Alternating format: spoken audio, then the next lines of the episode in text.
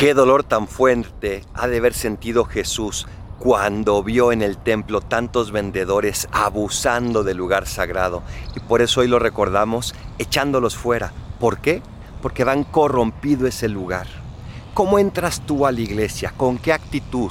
No importa que no seas vendedor, lo que importa es qué siente tu corazón, para qué vas. ¿Vas de verdad por Dios o para conseguir algo de Dios? ¿Vas de verdad por amor o por deber?